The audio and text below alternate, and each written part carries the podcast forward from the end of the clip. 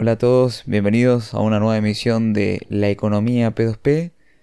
En este nuevo episodio vamos a estar hablando sobre la privacidad, el anonimato y cómo esto te impacta en una economía P2P. Cómo vos, como ciudadano de una economía P2P, querés privacidad, exigís anonimato. Así que vamos a estar desmenuzando varios temas. Soy Ian y estoy junto a Leo. Hola Leo, ¿cómo estás? Hola, ¿qué tal? Mucho gusto, mucho Todo gusto. bien. Bueno, un placer como siempre tocar este tema tan, tan interesante que ya muchas veces lo, lo hemos conversado, pero esta es la primera vez que creo que se pone por, por grabación, ¿no? Como para que la gente lo vaya, lo vaya escuchando y lo vaya desmenuzando con nosotros.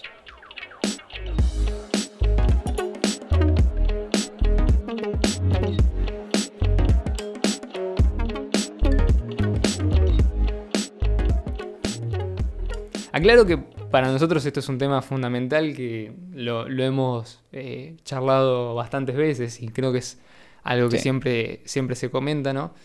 Eh, bueno, por lo menos como yo lo interpreto, la, la economía libre no va a estar exenta de, digamos, ciertas cuestiones que interesan a, a la persona. En el caso, por ejemplo, de la privacidad es algo importante, ¿no? Uno, uno hoy en día, incluso, incluso aunque, digamos, esté un poco en tela de juicio esto, eh, puede entender de manera casi intuitiva que la privacidad y el anonimato son importantes en determinada medida, porque en definitiva es lo que te permiten protegerte de eh, cómo se utiliza tu información o quienes tienen acceso a determinadas áreas de tu vida. Es decir, no vamos hoy a indagar por qué esto es importante, eh, sino más que bien cómo podemos utilizarlo en nuestro beneficio el día en que las transacciones sean completamente voluntarias, que la economía se desarrolle en un entorno completamente libre, eh, completamente P2P, sin intermediarios y sin obviamente la injerencia del ente regulador eh, y del ojo que todo lo ve. Que en definitiva justamente la intención va a ser ir contra esa privacidad, ir en contra del anonimato y que va a utilizar justamente para evitar esto todo tipo de artimañas, desde excusas hasta herramientas políticas y obviamente tecnológicas. Sí, sí. Van a hacer todo lo necesario para saber cuánto tenés, en dónde lo tenés. Porque en definitiva lo que quieren es tu dinero, tu tiempo, tu esfuerzo.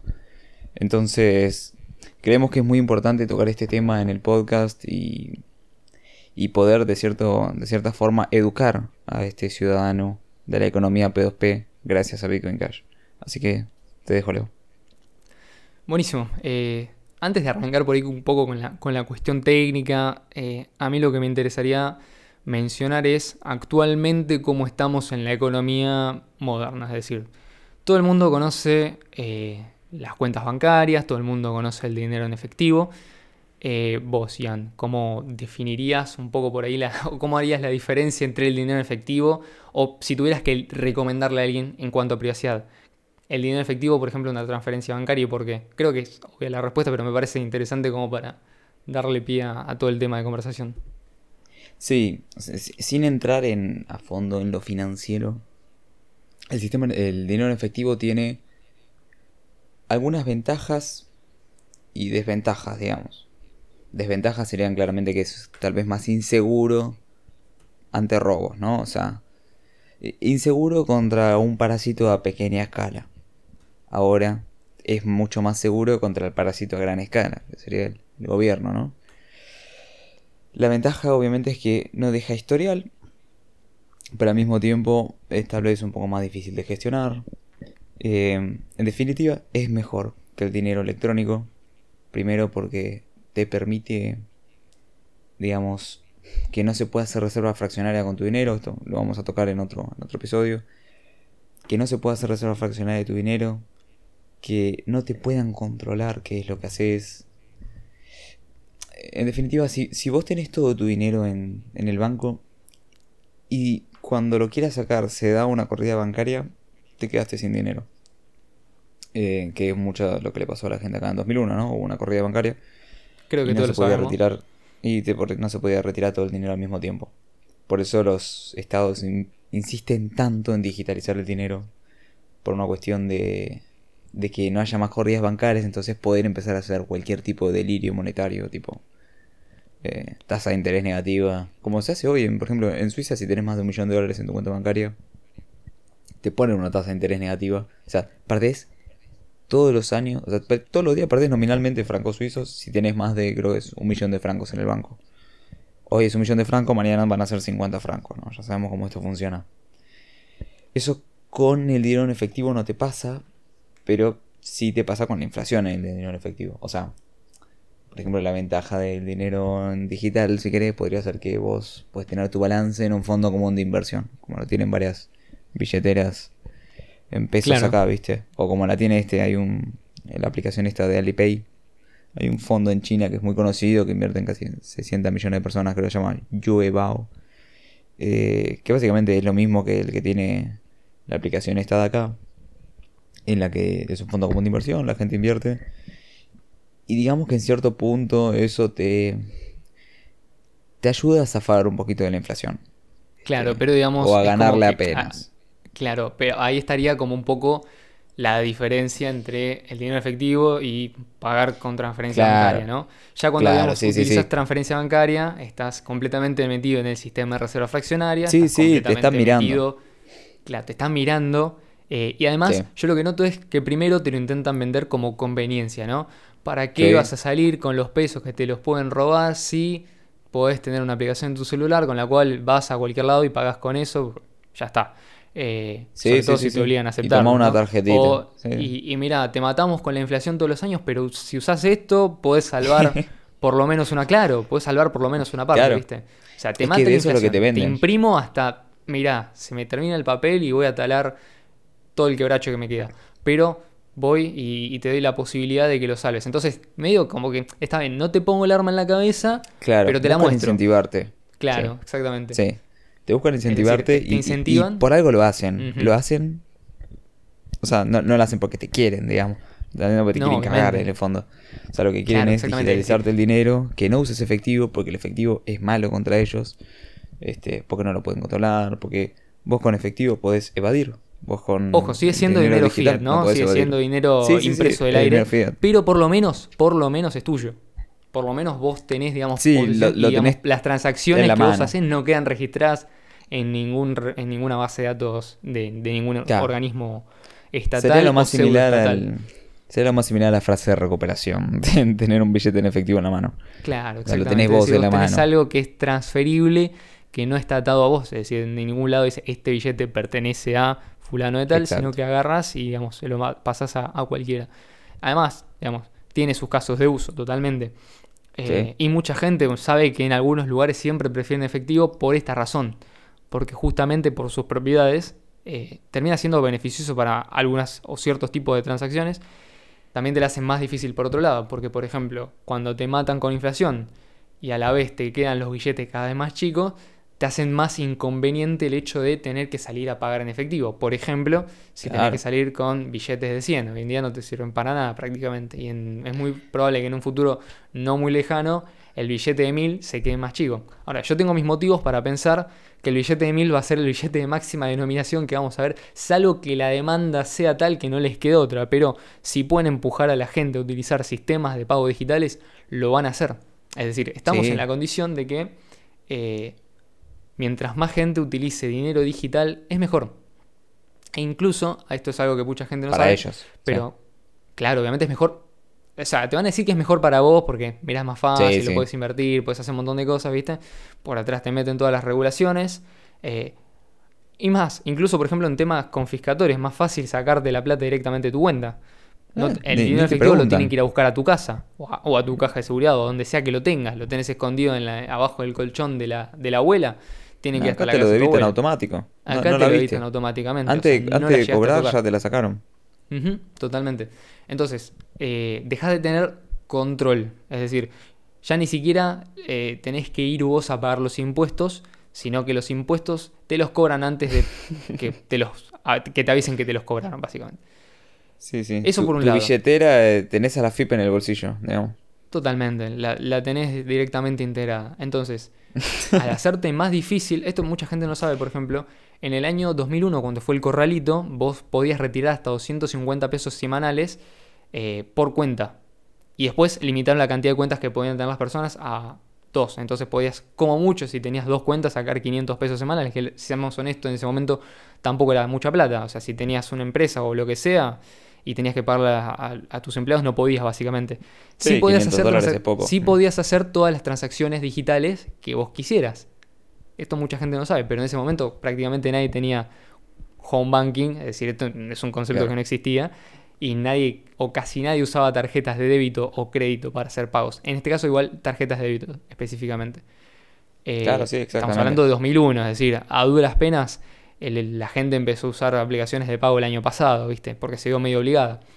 No porque realmente lo quisiera, es decir, en Argentina por lo menos está muy instaurado el hecho de pagar en efectivo.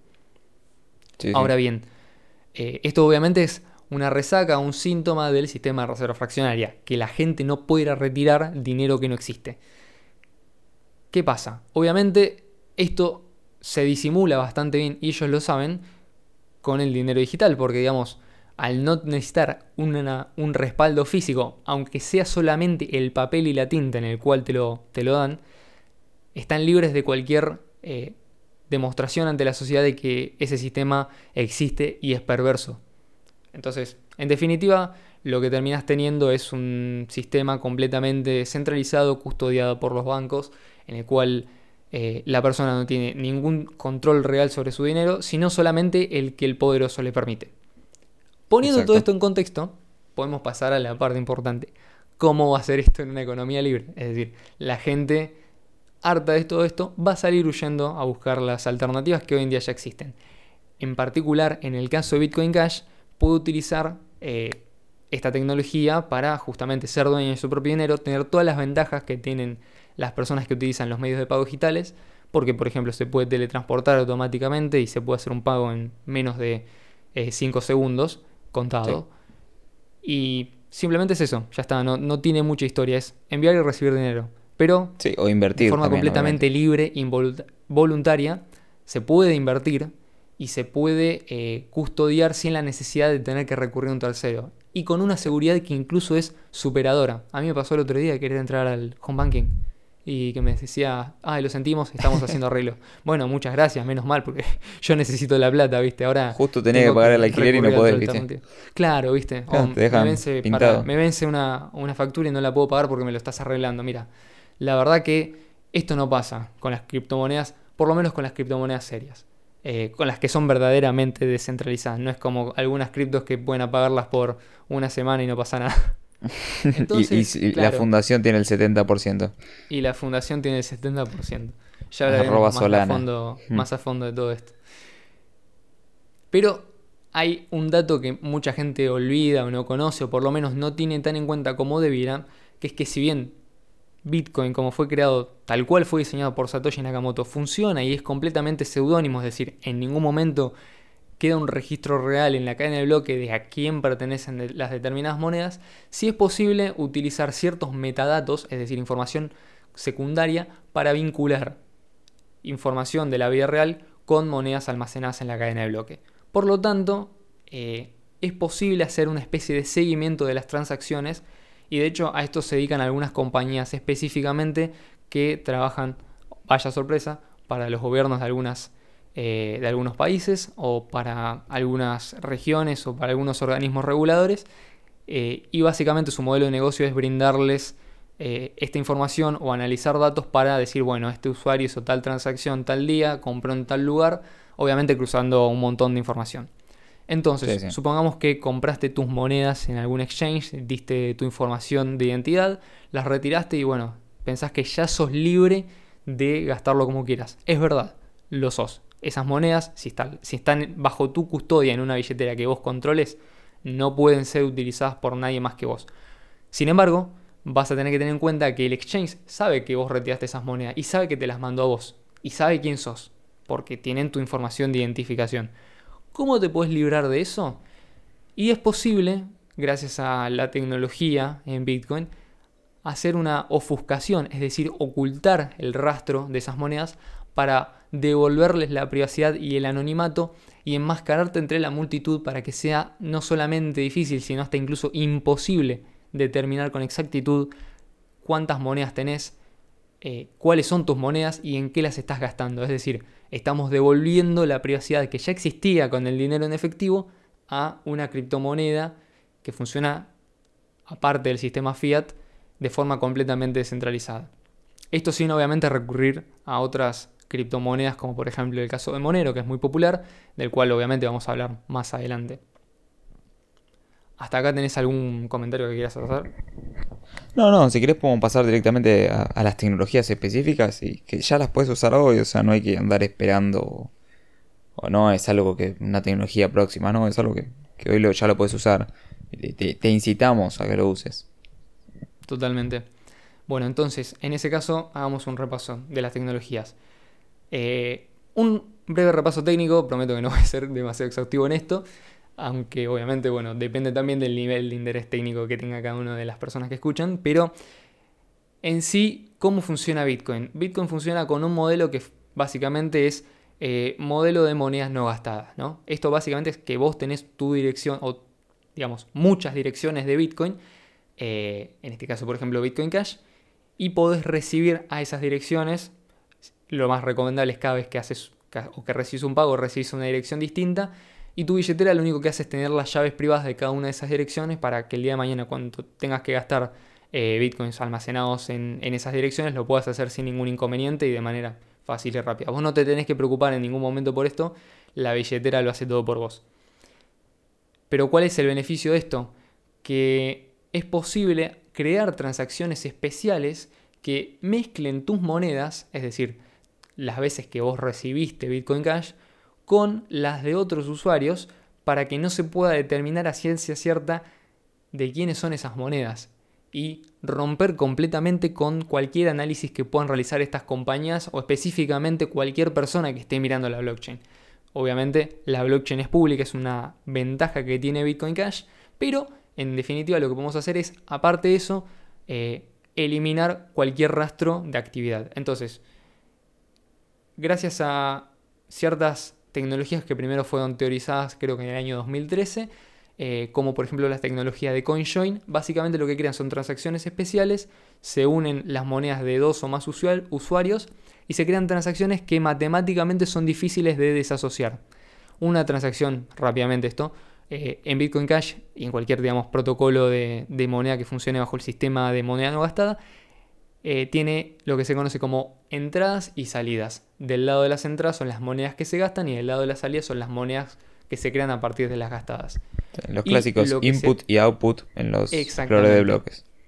Lo que hacen las tecnologías de CoinJoin es eh, hacer imposible la asociación entre input y output.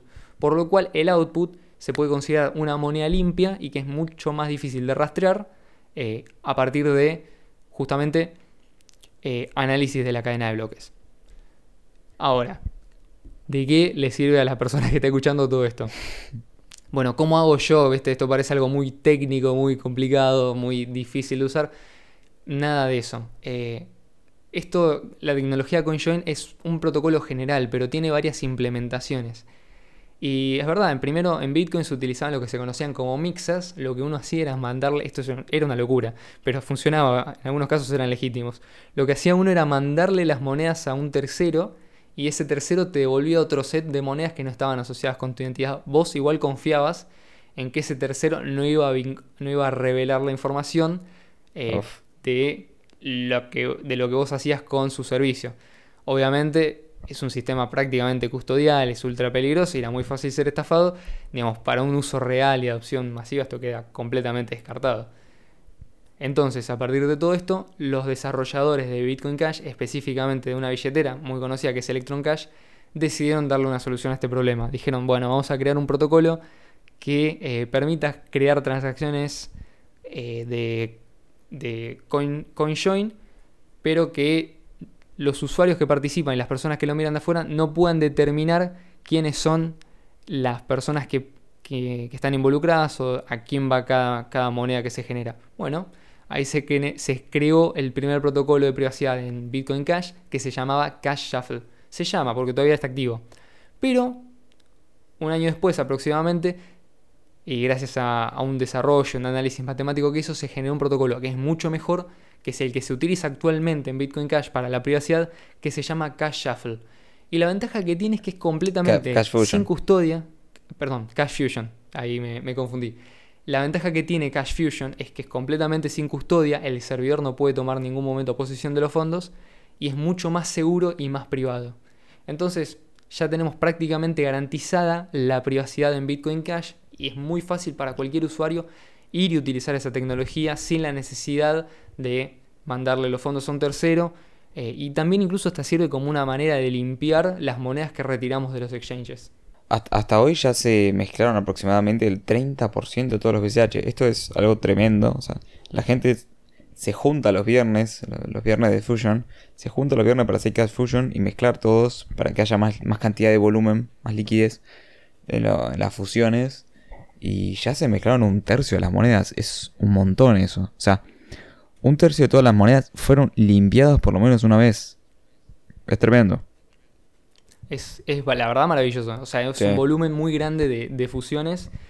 Eh, no sé si, Ian, vos querés explicarnos un poquito cómo, cómo usamos Cash Fusion, porque muy lindo todo, pero o sea, por ahí querías mencionar cómo, cómo se utiliza o qué hay que hacer para, usarlo ya mismo.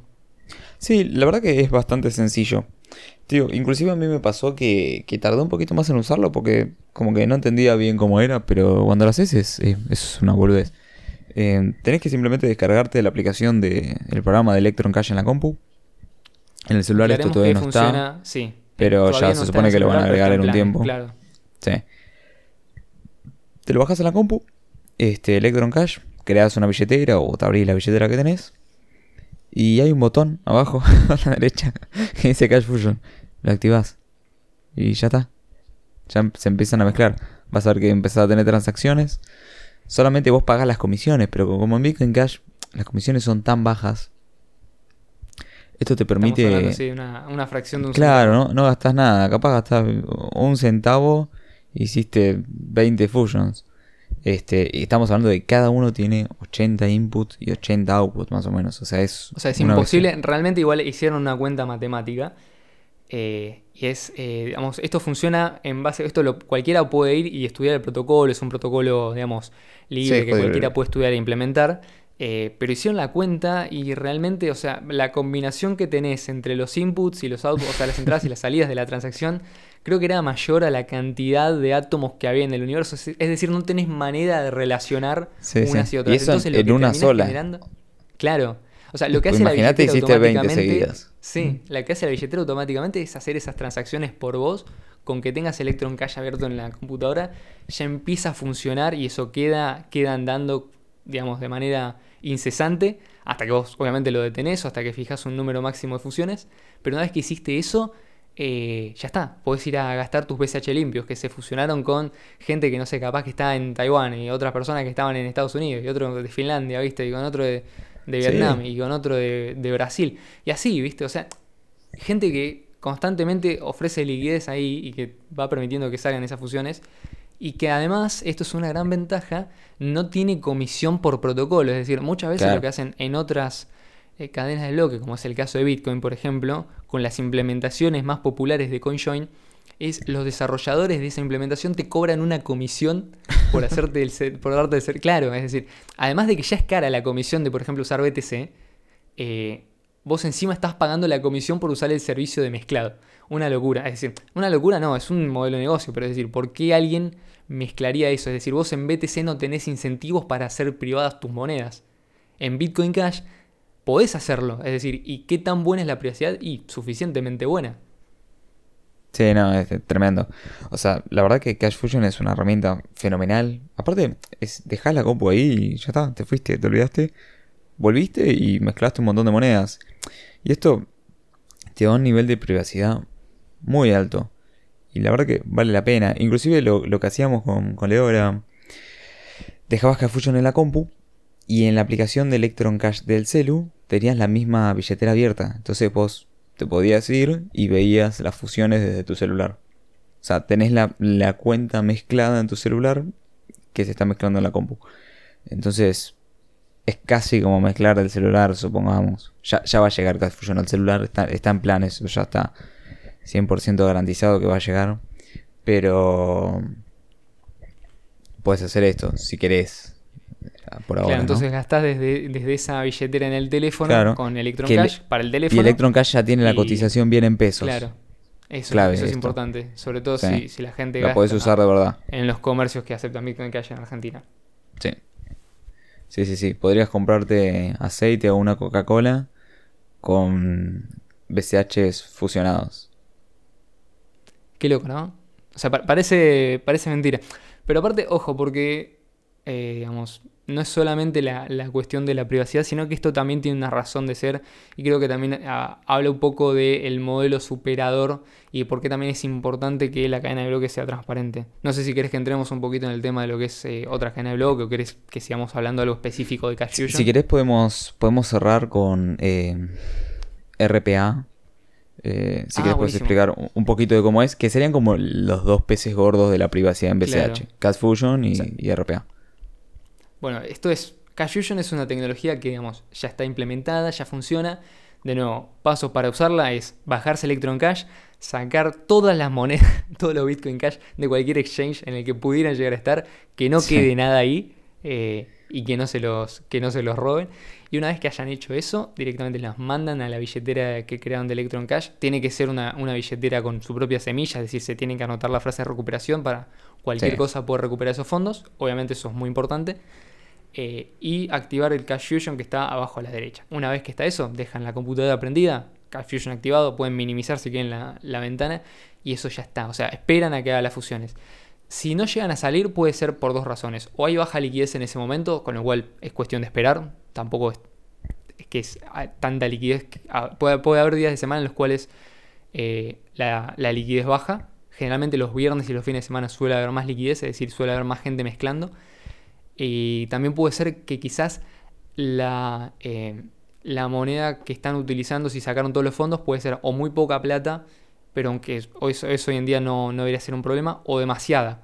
Si es demasiada, una recomendación es agarran, se mandan la mitad de la, del balance a una dirección nueva y eso ya debería arrancar. Es eh, algo que no falla. Eso más que nada Sí. como para... Si no, cualquier cosa, digamos, entra en alguno de los foros que, que se habla de Bitcoin Cash y siempre hay gente dispuesta a ayudar en ese sentido, no, no hay ningún Sí, problema, es una comunidad. eh, entren al grupo de. Telegram de eh, arroba Argentina y les damos una mano. Y inclusive algo que tiene bueno Electron Cash es que ahora te permite solamente enviar, o sea, hay un botón que te permite solo enviar monedas Ah, fusionadas y no monedas no fusionadas. Eso está buenísimo porque si querés, no sé, eh, querías, estabas fusionando y querías después retirar para usarlo, eh, capaz está bueno solamente retirar las fusionadas y, y no las que no están fusionadas. La verdad que es algo buenísimo que salió, salió en la última actualización. Sí. Eh, ah, por cierto, la página para descargar de Electron Cash es Electron, como Electron, pero obviamente sin el acento, cash. Esa es la página oficial. Obviamente no hay otras páginas oficiales, o sea, es la única. Y si no, directamente el GitHub. Si no, cualquier cosa, obviamente se meten en el foro y preguntan de dónde descargarla, que los van a apuntar a la dirección correcta para, obviamente, no descargar una billetera maliciosa. Sí, Eh, sí, bueno, totalmente. entonces, eh, eso es fundamental. La otra cuestión, la otra tecnología que me estaba olvidando, gracias Ian por recordarme, es RPA. ¿Qué es esto básicamente? Es algo que, eh, digamos, es un concepto que ya un poco existía y un poco no, porque realmente nunca se había implementado ni era algo que estaba masivamente utilizado en la práctica. Y la realidad es que por el momento es algo que está en beta, pero es de las tecnologías más prometedoras que tiene Bitcoin Cash en cuanto a la privacidad. ¿Por qué? ¿Por qué? ¿Qué pasa esto? Supongamos que eh, queremos mantener la privacidad a la hora de hacer transacciones lo máximo posible. Entonces, yo cada vez que quiera recibir un pago a la persona que me está a la persona que me está enviando dinero, en este caso Bitcoin Cash, eh, le voy a mandar una dirección nueva. Pero supongamos que soy un negocio, entonces tengo un código QR con mi dirección pegada.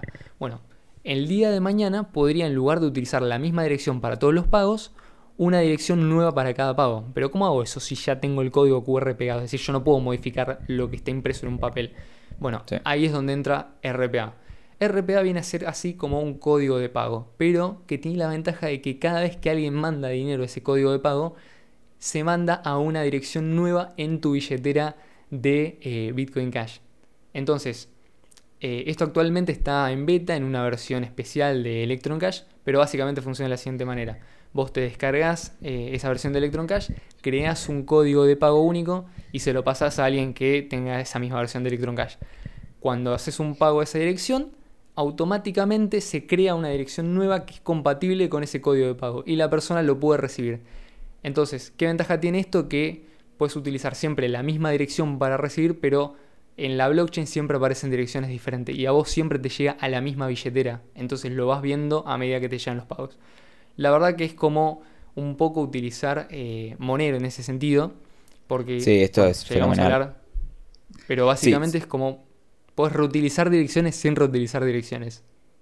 Claro, imagínate si usas, bueno, también está Cash Accounts, pero imagínate que recibís pagos solo con RPA y después todo el tiempo estás haciendo Cash Fusion. Esto es lo mismo que Monero, solo que sin las desventajas que tiene Monero. Porque una de las cosas que siempre... Aclaremos que Monero es como la criptomoneda líder en, privacidad. Y, tiene, ojo, tiene mucho mérito, ¿eh? lo voy a decir acá. Y no, sí, sí, sí. tiene muchísimo mérito técnico. Es un buen proyecto y, digamos, en cuanto a criptos es de las serias, es decir, no tiene preminado y no tiene eh, una, una emisión controlada, por ejemplo, por un grupo Exactamente. desarrollador. Pero bueno, tiene, tiene otras, otras desventajas que, que no las tenés con BCH. O sea, nosotros creemos, por ejemplo, que la escalabilidad te permite privacidad de anonimato. ¿Cómo? Por ejemplo, Cash Accounts, em, Cash Fusion, RPA. Son cosas que, por ejemplo, Cash Fusion, si tenés fees altos como BTC, no lo puedes usar. Si tenés fees bajos como BCH, sí lo puedes usar tiene mucho más sentido. O sea, mientras más barata de usar es la red y más rápida, más fácil es que puedas entrar a usar protocolos de, privacidad. Entonces, una de, por ejemplo, la ventaja más grande de Monero es que al ser todo ofuscado, o sea, vos cuando ves una, una transacción en el explorador de bloques de, Monero, vos ves. Sí. No, no, sabes qué dirección mandó qué a cuál. Más o menos. Está completamente anonimizado eso. Claro. Em, por protocolo ya, o sea, no es opcional mostrarlo tampoco. Claro, no, no, no, sí, sí, es por defecto. Pero esto tiene un problema, que vos no sabes cuántas monedas hay. ¿Se entiende? O sea, vos no sabés si, por ejemplo, hay... Claro. O sea, no sabes si hubo en algún momento un bug de inflación que permitió crear monedas de Claro. Claro, no sabes, no sabes si, si alguien tiene 5 trillones de moneros guardados y les va soltando a poco. No se sabe. Entonces, eso es una, eso es una desventaja. Porque Vos en BCH tenés privacidad. Vos podés lograr privacidad por cuentas, si querés. Pero el agregado, o sea, vos podés ver el total de las monedas y después lograr privacidad cada uno. Yo creo que, por lo menos yo así pienso, es mejor eso que la privacidad total y no saber cuánto es el agregado. O sea, totalmente. todo el mundo puede tener cash por defecto y, RPA por defecto. Y sin embargo, vos podés saber que existen tantos millones de BCH. Vos en Monero no lo podés saber. No tenés ni idea. Claro. No, incluso digo, eh, hasta puede ser bueno en los casos de uso que eh, requieran cierto grado de transparencia. Es decir, si alguien requiere transparencia, lo puede tener. Esto en Monero no, es el caso. Sí, exactamente. Otra, por ejemplo, de las ventajas de, de BCH es que las transacciones son mucho más livianas y bueno, cuando venga PMB3 van a ser más livianas todavía. Ocupan poco espacio en la cadena de bloques. Claro, ocupan. E, es, más eficiente el almacenamiento, si queremos. O sea. Claro. Cada vez es, mejor. Esto porque, porque, claro, en Monero cada transacción tiene que incluir cierta información criptográfica. Esto es algo más específico, pero básicamente eso lo que hace es por cada transacción eh, en Monero se incluye cierta información que eh, aumenta el tamaño de esa transacción. Es decir, aumenta la cantidad de espacio que eh, requiere esa transacción.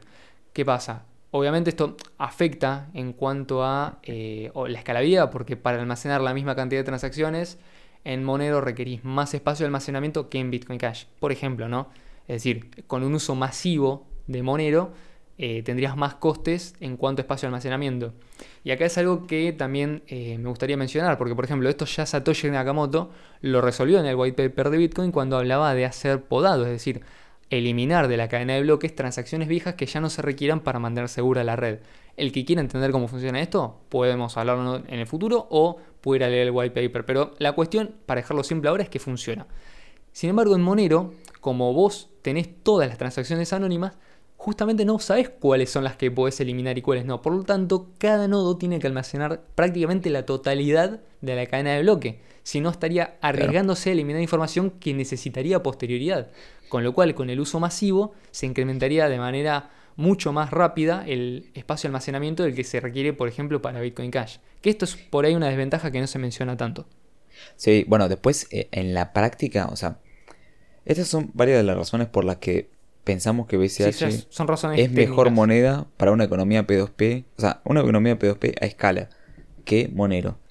Otra, por ejemplo, en Monero, desventaja, ¿no? En el uso práctico, es que cada vez que querés usar la billetera, tenés que esperar que lea toda la cadena de bloques hasta el último bloque. O sea, no usaste la billetera dos días, querés comprar un choripán y tenés que estar ahí 15 minutos esperando que se termine de sincronizar la billetera y después usarlo. Eh, eso es antipráctico. Y lo mismo pasa, por ejemplo, cuando, cuando vos querés importar eh, una cuenta en Monero, ponés tus palabritas, tenés que no solo saber cuándo... No, no solo tenés que saber tu frase de recuperación, tenés que saber la fecha en la que creaste tu cuenta. ¿Por qué? Porque si vos, por ejemplo, la creaste en 2028, si, y estamos, supongamos hoy, 2021, ¿no? Y vos la creaste en 2021. Si vos la volvés a importar, vas a tener que quedarte esperando, tío, porque me ha pasado y he estado un rato muy largo, esperando desde que salió Monero, o sea, desde el primer bloque hasta el último bloque, que se sincronice toda la blockchain para saber tu dinero. Si minimizaste la aplicación, ya no funciona. Este, arranca de vuelta. Entonces, eso es muy anti, muy anti eh, adopción de usuarios. Sí, es un problema también. Es, tremendo. Claro, a la hora también de gastarlo incluso ocurren. A ver, no es para criticar a Monero, simplemente estamos mencionando no, no, estamos comparando, cosas que, eh, es decir, es como para que, digamos, se comprenda por qué eh, para la economía del día a día va a funcionar mejor Bitcoin Cash que Monero. Es decir, Monero es excelente como experimento técnico, pero ¿qué pasa? Por ejemplo, otra cuestión que también ocurre es que cuando vos haces un pago, ese pago tiene que esperar 10 confirmaciones, es decir, lo que vos gastes ahí, eh, tienen que esperar 10 minutos hasta que puedan ser, 10 minutos no, 10 confirmaciones, perdón, 10 bloques hasta que pueda ser gastado. Entonces, si mandaste tu, tu, monero de un exchange a tu billetera y después haces un pago, tenés que esperar 10 bloques hasta poder volverlo a gastar, mismo la persona que lo recibe. Claro. Eh, entonces, ¿esto qué genera? Por ejemplo, vos en Bitcoin Cash podés eh, ir y comprar en un stand en una feria y vas al lado y a los dos minutos compras y vas al lado y a los dos minutos compras. Eh, sí, sí, sí, porque tenés que confirmación esa parte. Claro, exactamente. O, por ejemplo, estoy en una mesa con cinco amigos y a los cinco les mando Bitcoin Cash uno atrás del otro en, el mismo, en, el mismo, los mismos cinco minutos. No tengo que esperar a que se confirmen 10 veces esa transacción para hacerlo. Y esto por cada uno, o sea, obviamente se agrega. Eh, sí, totalmente. Lo cual obviamente genera como una, un tiempo de espera. Eh, y por ejemplo, la, si yo hago un pago eh, dentro de Bitcoin Cash, esa persona que recibe el pago, cuando la recibe puede, hacer lo que quiera, puede gastarlo inmediatamente, incluso sin una confirmación. Es decir, cuando yo hago un pago en Bitcoin Cash, puedo gastar ese dinero aunque no esté confirmado en la blockchain. Porque se confirman las dos transacciones dentro del mismo bloque. Es decir, puedo encadenar todos los pagos que quiero, es decir, funciona prácticamente de manera instantánea. A mí lo que me va a garantizar que justamente la escalabilidad lo que me garantiza es todas esas transacciones se van a confirmar dentro del siguiente bloque. Con lo cual la experiencia de usuario como dinero en efectivo es incluso más rápida que con el dinero en efectivo. O sea, es, sería incluso esta insultante para Bitcoin Cash llamarlo dinero en efectivo porque es más rápido. no, pero aparte, Claro, en serio. Imagínate, no, no usaste tu billetera de Monero en una semana. Vas a tomar un café uh, tenés que estar esperando no sé cuánto para que se sincronice la billetera. Y después al momento de pagar, Acordarte de sincronizar tenés que esperar, claro, sincronizar la billetera. Y después tenés que esperar las confirmaciones, porque el pago eh, en Bitcoin Cash no es reversible. ¿En Monero? ¿En, Monero es reversible? No, no me lo acuerdo. Pero tenés que esperar igual las confirmaciones, porque no tiene cero confirmaciones. Claro, no tiene. Este o sea, vos no podés gastar el dinero cuando lo recibís, básicamente. Claro, entonces tenés, que, estar esperar a que se confirme primero. Claro, exactamente. Entonces, no es muy, eh, digamos, opción friendly eh, para el usuario normal. O sea, yo no me imagino un, país donde todas las personas tengan que esperar sincronizar la billetera con la blockchain y, después que se confirmen los bloques para pagar. Ojo, puede eh, ser que lo resuelvan, pero de acá a, unos años. Es decir, este es un problema que por el momento permanece sin resolverse. No, no, exacto. Al día de hoy, digamos que hoy en día la gente necesita utilizar esa tecnología, no la tiene disponible. Con Monero, en cambio, con Bitcoin Cash, esto ya funciona. No estamos hablando de en el futuro Bitcoin Cash va a tener pagos donde vos podés enviar y recibir en el mismo instante. No. Eh, enviar, y enviar y volver a pagar. Ya está, ya funciona así. Es decir, es la experiencia de usuario que tienen las personas que usan Bitcoin Cash hoy en día. Eh, es decir, yo puedo, como comerciante, por ejemplo, recibir un pago en Bitcoin Cash y ni bien lo recibo, ya lo mezclo.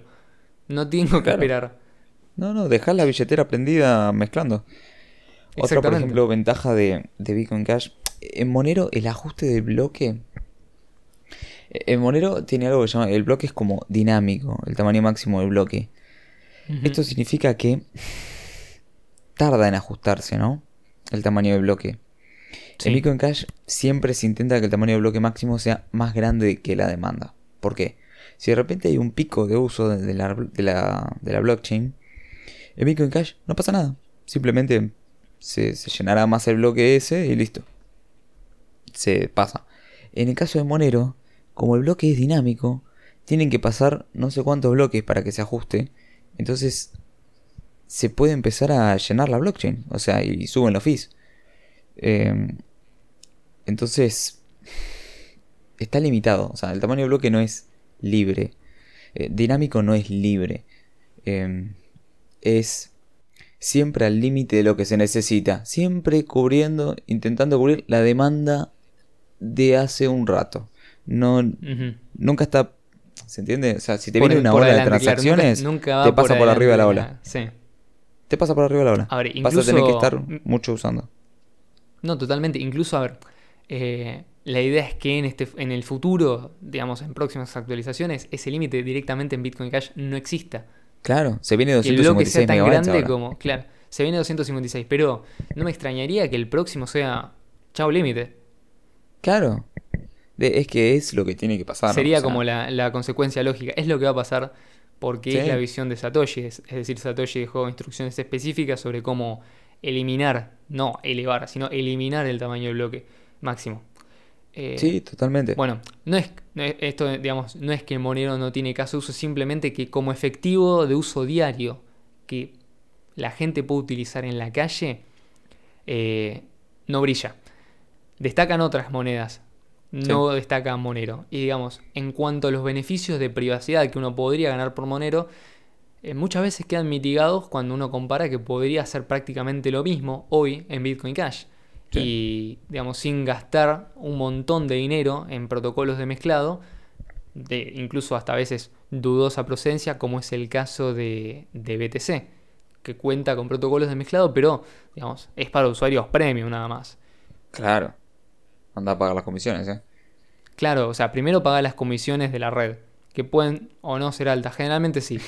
Y después pagar las comisiones del protocolo, que encima pueden ser variables o, digamos, una comisión fija. Obviamente eso es innovación, sí, pero no hace que la gente quiera usarlo, es decir, no incentiva al uso. Por lo tanto, en BTC las personas que mezclan sus monedas son una minoría.